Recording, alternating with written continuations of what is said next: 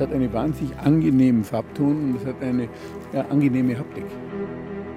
Man kann das historische Stück zwischen etwas ganz Modernes setzen und es hat so viel Spannung und Reiz und so eine Lebendigkeit. Ich muss was sehen und dann muss es Liebe auf den ersten Blick sein, so wie zum Beispiel bei diesem Dekor. Und dann ist ein Stück von mir und ein Stück meines Lebens.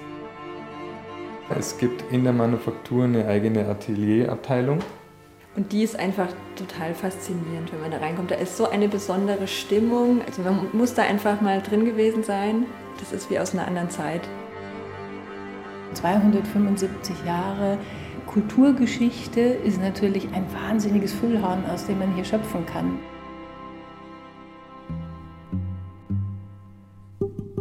Die Geschichte beginnt mit einem Verrat. Denn keiner wusste um das rechte Mischungsverhältnis für die Porzellanmasse. Auch die notwendigen Brennkenntnisse fehlten. Es kommt nämlich auf die richtige Brenntemperatur an. Aber den Wittelsbacher Kurfürst Max Joseph III. lockt die Freude am kostbar Schönen, erzählt Katharina Hanschmann vom Bayerischen Nationalmuseum in München. In Nymphenburg ist es eben insofern so spannend, weil der junge Kurfürst, der hat ja eine Enkelin August des Starken geheiratet und wollte eben genauso wie sein Schwiegervater eine eigene Manufaktur haben und hat sie deswegen, ohne dass er wusste, wie es wirklich geht, einfach gegründet. In Neudeck, einem Jagdschlösschen, das vor den Toren Münchens im heutigen Stadtteil Au lag, heute jedoch nicht mehr existiert, dauert es sieben lange Jahre, bis die kurfürstliche Porzellanfabrik das Arcanum, also das Geheimnis der Porzellanherstellung, enträtseln kann. Mitarbeiter der Meißner Porzellanmanufaktur flohen und verrieten ihre bis dahin streng gehüteten Kenntnisse. Und dann geht auf einmal alles ganz schnell. Im August 1754 trägt das Neudecker Porzellan erstmals eine Marke, das kurfürstliche Wappen, den mit einem Blindstempel eingedrückten Rautenschild. Bis heute darf er auf keinem Stück fehlen. Der Tessiner Bildhauer Franz Anton Bustelli war ein absoluter Gewinn für die Manufaktur, sozusagen der erste Designer. Ihm werden viele weitere folgen. Noch heute gelten seine Schöpfungen als Inbegriff des galanten Rokokos. Hier im Bayerischen Nationalmuseum in München kann man alle 16 Originale der Commedia dell'arte Figuren, von denen es weltweit etwa nur 30 Stück gibt, bestaunen. Man hat ja fast das Gefühl, man sieht den genialen Modelleur Bustelli selber daran arbeiten. Man spürt, dass er genau hingeschaut hat auf seine Modelle und man sieht, wie die Röcke geradezu rauschen der Seidenstoffe. Und dann sind die so köstlich bemalt, so wunderbar mit Goldschuppen oder mit changierendem Violett sodass man die Damen mit ihren schmalen Taillen in der Bewegung extrem elegant, extrem grazil, wirklich wunderbar beobachten kann. Seit fast 30 Jahren ist die Leiterin der Keramikabteilung Katharina Hanschmann hier im Bayerischen Nationalmuseum München beschäftigt. Ihre Doktorarbeit hat sie über das Nymphenburger Porzellan geschrieben diese Weichheit einerseits, aber trotzdem ganz hart. Es ist ein geniales Material, das der Mensch erfunden hat. Gerade beim Verzehr von Speisen und Getränken ist das Porzellan unschlagbar. Der Tee entfaltet seinen Geschmack besser in so einer dünnen, durchscheinenden Tasse. Müssen Sie mal ausprobieren. Es ist wirklich ein Unterschied. Natürlich werde ich das ausprobieren. Auf Einladung von Ingrid Harding Leiterin der Produktentwicklung in der Nymphenburger Manufaktur, komme ich zum Nachmittagstee. So, jetzt muss ich den Tee rausmachen. Wenn man selber nicht genießt, kann man den anderen auch nicht dazu auffordern.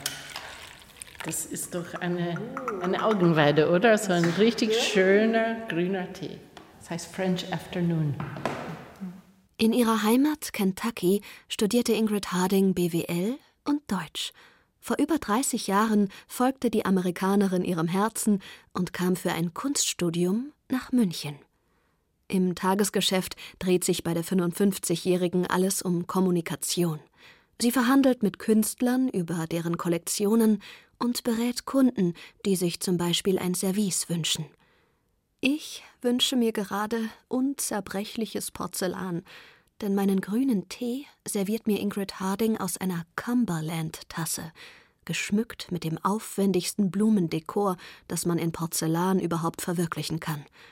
Da es damals als verpönt galt, frische Blumen als Dekoration bei Tisch zu verwenden, könnten sie doch während des Essens verwelken, entwarf ein gewisser Josef Zechenberger 1765 eine festliche und farbenfrohe Bemalung, eingefasst von einer feinen Goldspitzkante. Bis ein Teller aus dieser Serie fertig bemalt ist, üppig verziert mit Blumen, Schmetterlingen und Käfern, können drei Wochen vergehen. Meine Tasse zusammen mit der Untertasse kostet über 4400 Euro. Das Mikrofon habe ich wohlweislich zur Seite gelegt. Ich muss mich auf meinen French Afternoon im Rokoko-Service konzentrieren, aber Ingrid Harding beruhigt mich. Porzellan ist eigentlich sehr, sehr robust und man muss nicht so aufpassen. Wir müssen Diamantschleifpapier nehmen zum Schleifen. Porzellan hält viel aus, aber Anstoßen in der Spülmaschine ist nicht gut. Das ist eigentlich unser größter Feind. Das, was eigentlich dem Porzellan nicht sehr gut tut in Europa, ist, dass man Porzellan als Stil versteht und nicht als Material. Wenn man Porzellan sagt, denkt man an biedere Sachen und man darf es nicht benutzen. Das ist irgendwie in der Vitrine. Und eigentlich ist Porzellan nur ein wunderschönes Material, womit man eigentlich alles machen kann. Von Tierfiguren über Geschirr, von Fliesen über Waschbecken, von Nistkästen für Vögel hin zu Wand- und Tischleuchten. Das alles entsteht im Herzen der Manufaktur, hinter den gelben Mauern des nördlichen Schlossrondells von Nymphenburg. Kein Straßenlärm dringt hierher, der Kieselweg im Innenhof verlangsamt das Schritttempo, das Rauschen der Bäume lässt aufatmen. Die Gebäude stehen inzwischen unter Denkmalschutz. Seit 1761 hat die Manufaktur des bayerischen Königshauses hier ihren Sitz. Weltweit ist sie die einzige Porzellanmanufaktur, in der jeder Produktionsschritt immer noch von Hand erledigt wird. Manu Factum wird hier ernst genommen. Circa 20.000 Farben und Formen, selbst die verwendete Porzellanmasse wird in den eigenen Werkstätten hergestellt. Einzig die Brennöfen werden elektrisch betrieben. Ein Abzweiger der Würm versorgt die Drehscheiben, die großen Mahltrommeln und die Rührbottiche der Massemühle über ein kleines Turbinenhaus mit Energie, erklärt mir die ehemalige Journalistin und heutige Pressesprecherin der Nymphenburger Manufaktur, Sandra Gottwald. Sie hören das Laufrad der Transmission, die von der Wasserkraft angetrieben wird. Alles sehr nachhaltig. Ja, also in der jetzigen Zeit natürlich wieder sehr, sehr aktuell. Wir können tatsächlich, bis wir den ersten Ofen anschmeißen, komplett CO2-neutral produzieren. In der Massemühle nimmt alles seinen Anfang. Die Rohstoffe Quarz, Feldspat und Kaolin werden in einem ganz bestimmten Mischungsverhältnis 15 Stunden lang gemahlen. Stabmagneten entziehen der Masse den feinen Eisenstaub. Das ist ganz wichtig. Ansonsten entstehen Flecken nach dem Brand. Ein riesengroßer Quirl rührt unaufhörlich, damit sich die Rohstoffe nicht absetzen. Zwei Jahre wird die Masse sorgfältig gelagert und gepflegt, bevor sie auf Drehscheiben und in Formen landet. Bodentanks, Pumpen mit Unter- und Oberdruck, Walzen, Pressen, das ist seit 43 Jahren die Welt von Masse Müller, Dieter Zeus. Ein Mann wie ein Baum. Fast zwei Meter groß und kräftig hat er sein langes Haar zu einem Pferdeschwanz gebunden. Obwohl es nicht unbedingt warm ist, trägt er nur ein ärmelloses schwarzes Hemd. Die Muskeln seiner tätowierten Oberarme spielen bei jeder seiner Handbewegungen mit. Nach dem System, wie wir das hier aufbereiten, gibt es das nirgends mehr. Sie haben ja gesehen, die alten Maschinen, das sagt keiner mehr. Das gibt es bloß in Nymphenburg. Und wenn Sie sehen, wie viel Wege die Masse geht, bis die erst einmal bei mir fertig ist und weiterkommt, dann können Sie sich auch vorstellen, warum das Porzellan so teuer ist. Das ist eine weiche Masse, schauen Sie. Das merken Sie gleich, wenn Sie draufdrücken. Die weiche Masse ist für Tassen und Becher, die eingedreht werden. Da kann man nicht so den Druck ausüben und dann formt sich das auch besser aus. Und diese feste Masse wird für große Teller oder Platten hergenommen, weil die stabiler ist. Wenn man die dann dreht, dann fällt die Fahne nicht gleich zusammen. Ja. Deswegen braucht man immer verschiedene Massen für die Dreher. Einer dieser Dreher ist Josef Knipfer. Seit Jahrzehnten arbeitet er zwischen Regalen mit Rohlingen. Hier in der ersten Reihe liegen Teller, die schon gedreht wurden, aber teilweise noch nicht versäubert sind und deshalb auf ihren ersten Brand noch warten müssen. Ich arbeite seit 1976 hier in Nymphenburg und jetzt gerade mache ich Schwarzarbeit.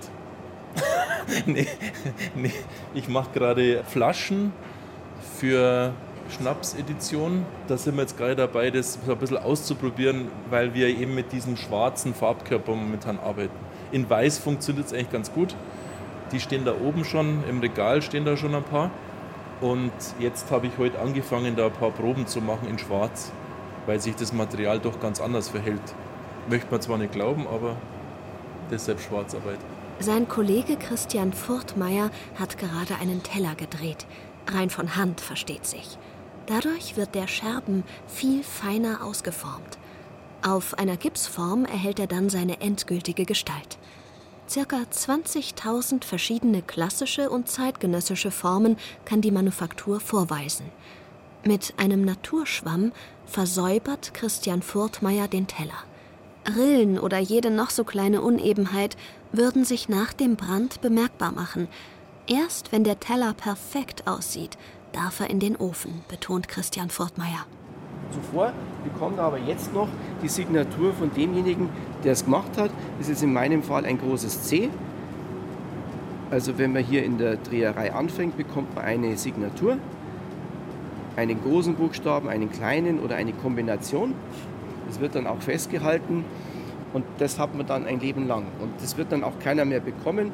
Auch in den nächsten Jahrzehnten oder Jahrhunderten kriegt es keiner mehr. Und da kann man immer zurückverfolgen, wer hat das Stück gedreht und wann war der in etwa in der Firma. Bei unseren Malern sind es Nummern. Da kann man das auch dann zurückverfolgen. Wer hat mein Stück gemacht und wer hat es bemalt. Und schon ganz lange hier. schon lebendes Inventar. Das Inventar bleibt erhalten. Mit der Manufaktur geht es in die Zukunft, glücklicherweise. Im Jahr 2011 sah es zwischenzeitlich nicht gut aus. Über Jahrzehnte waren notwendige Investitionen ausgeblieben. Das Unternehmen schrieb rote Zahlen. 2011 übernahm Prinz Luitpold von Bayern die Manufaktur vom Wittelsbacher Ausgleichsfonds in seinen Privatbesitz, kurz bevor die Chinesen kaufen wollten. Ja, ziemlich eng. Ein Krimi eigentlich. Ja, das Chinesen war nicht schnell genug.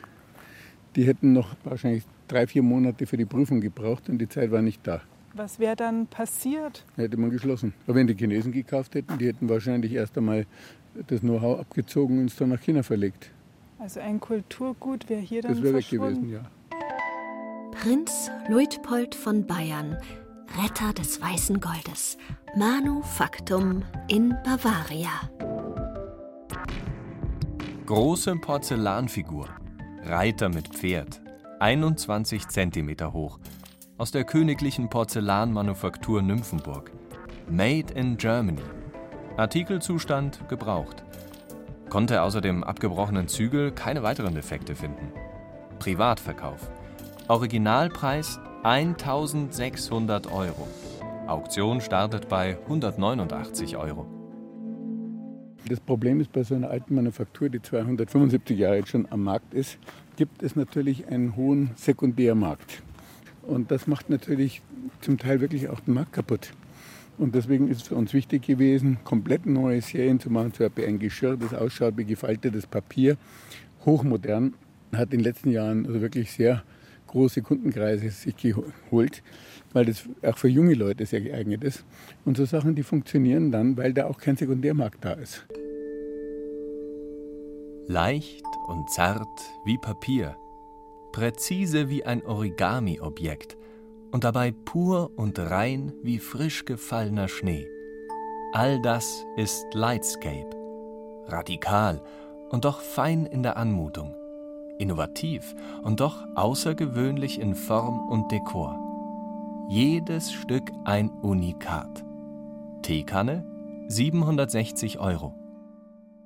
Es ist für mich eine unglaubliche Freude, mit all diesen schönen Dingen zu leben und es zu benutzen. Das ist für mich das höchste der Gefühle. Es anzufassen, es zu sehen. Also ich liebe das. Das ist Lebenskultur für mich. Bernd Michael Andressen ist Journalist, Buchautor, Kunstsammler und ganz wichtig, Genießer. So beschreibt er sich selbst. Über 30 Jahre lang war er an der Seite seines verstorbenen Partners Alfred Ziffer, Kunsthistoriker und ebenfalls leidenschaftlicher Nymphenburg-Sammler. Porzellan sammle ich für mich selbst, weil es auch ein Teil meines Lebens ist. Porzellan eben durch die Beziehung zu Herrn Ziffer. Und ich weiß ganz genau, dass er oben sitzt und sich freut, wenn ich mal wieder was erstanden habe. Das zum Beispiel, davon gibt es nur drei Stück. Das ist von der Ruth Gurwitsch. Und sie hat drei Gefäße gemacht, jeweils in der Auflage von drei Stück. Und einen davon habe ich. Wie fühlt sich das an? Gut. Ja, ich habe da meinen Spaß dran. Ich muss die Sachen ja auch anfassen. Sieht aus wie aus Papier gemacht. Fasst sich auch so ein bisschen so an, weil sie so eine raue Oberfläche hat. Das ist so schön, das ist wirklich, wenn es nicht so leicht kaputt gehen würde, würde ich damit ins Bett gehen, weil ich die Sachen so schön finde. Tradition trifft Avantgarde. Nicht nur Ruth Gurwitschs Design, das aussieht wie gefaltetes Papier, steht dafür. Von Anfang an ist die Zusammenarbeit mit zeitgenössischen Künstlern eine wichtige Konstante in der Geschichte der Manufaktur. Von Franz Anton Bustelli über Dominikus Aulicek, dem Schöpfer des berühmten Pearl-Services, hin zu Josef Wackerlers Vögel, die aus dem Botanischen Garten in München nicht wegzudenken sind und natürlich auch im Schlosspark von Nymphenburg zu Hause sind. Julia Romeis und Gregor Faubel, ein Designerpaar aus Dachau, nordwestlich von München, können sich noch gut daran erinnern, als sie das erste Mal mit dem weißen Gold aus Nymphenburg in Berührung gekommen sind. Als wir da diese Führung das erste Mal hatten, gehen da einem als Designer natürlich absolut die Augen auf, was da für ein unglaublicher Aufwand und für ein Fachwissen diesem Material gewidmet wird, mit einer Akribität und mit einer Leidenschaft. Ein strahlend weißer Kelch in Blütenform. Das ist die zierlich filigrane Hängelleuchte, die an einen Enzian erinnert. Ein Enzian, der nicht blau ist, ein Enzian, der leuchtet. Wohlig warm scheint das Licht durch das weiße, transluzente Porzellan durch. Gentiana alba ist im Rahmen der Sanierung der historischen Falkenhütte in den Alpen entstanden. Das Studio Faubel entwickelte eine formal passende, zeitgemäße Lichtlösung. Bis zuletzt dachten sie, dass der Enzian am Ende noch blau glasiert wird. Doch es kam anders. Den Vorgang nennt man Ausgießen. Und eben Telefonanruf, du, wir haben die ersten drei, haben wir fertig, wollt ihr kommen und wollt ihr es euch anschauen? Und dann standen die so, standen die auf dem Tisch, drei Stück nebeneinander in der Manufaktur. Es war echt ein richtig schöner emotionaler Moment, weil dieses Material so für sich spricht. Das hat so eine Erhabenheit, dass sofort klar war, dass der so bleiben muss. Dass der Biskuitporzellan bleibt in seiner Haptik und in seiner Erscheinung, dass wir da ja keine Glasur dran packen, mhm. weil das würde dem Ganzen einfach dieses geisterhafte rauben. Enziane können glücklicherweise auch weiß sein. Und sie können von der Zimmerdecke pendeln.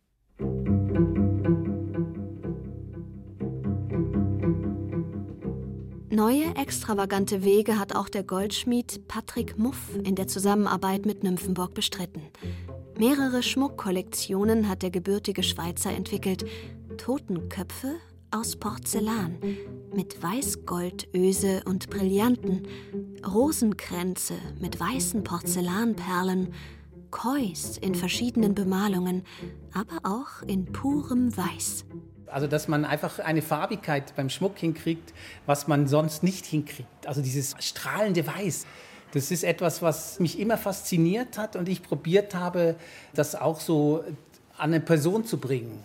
Ne? Also Porzellan hat man halt zu Hause in der Vitrine. Manchmal Die Kunden, die ich sehe, die die Sachen tragen, zum Beispiel weißes Porzellan, das knallt einfach raus.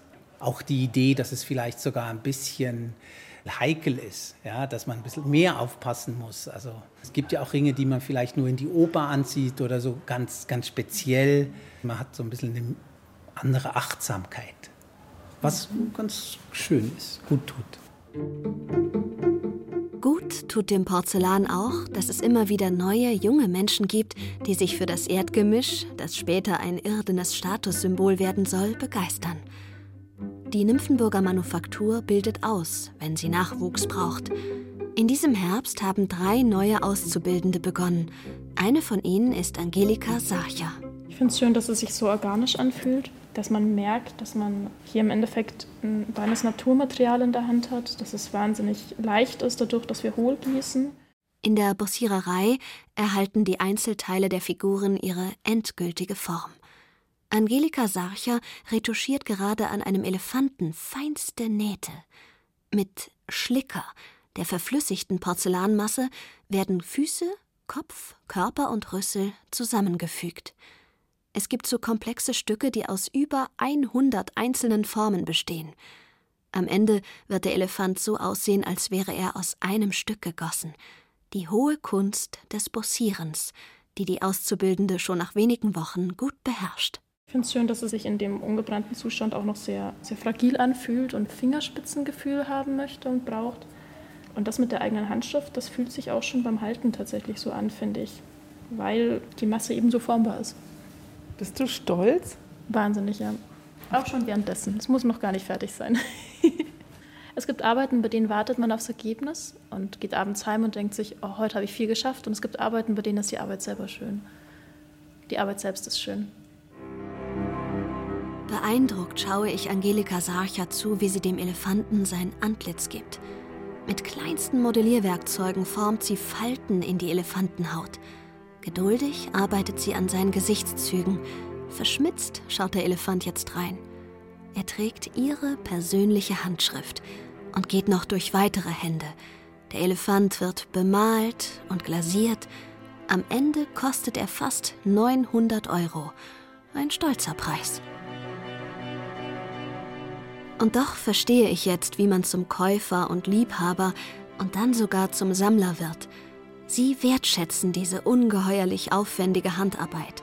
Sie wissen um die Konzentration, die stille Energie und das Herzblut, das in jedes Stück einfließt, das aus einem vermeintlich kitschigen Staubfänger ein Sammlerobjekt werden lässt. Das macht die zerbrechliche Welt aus weißem Gold so faszinierend.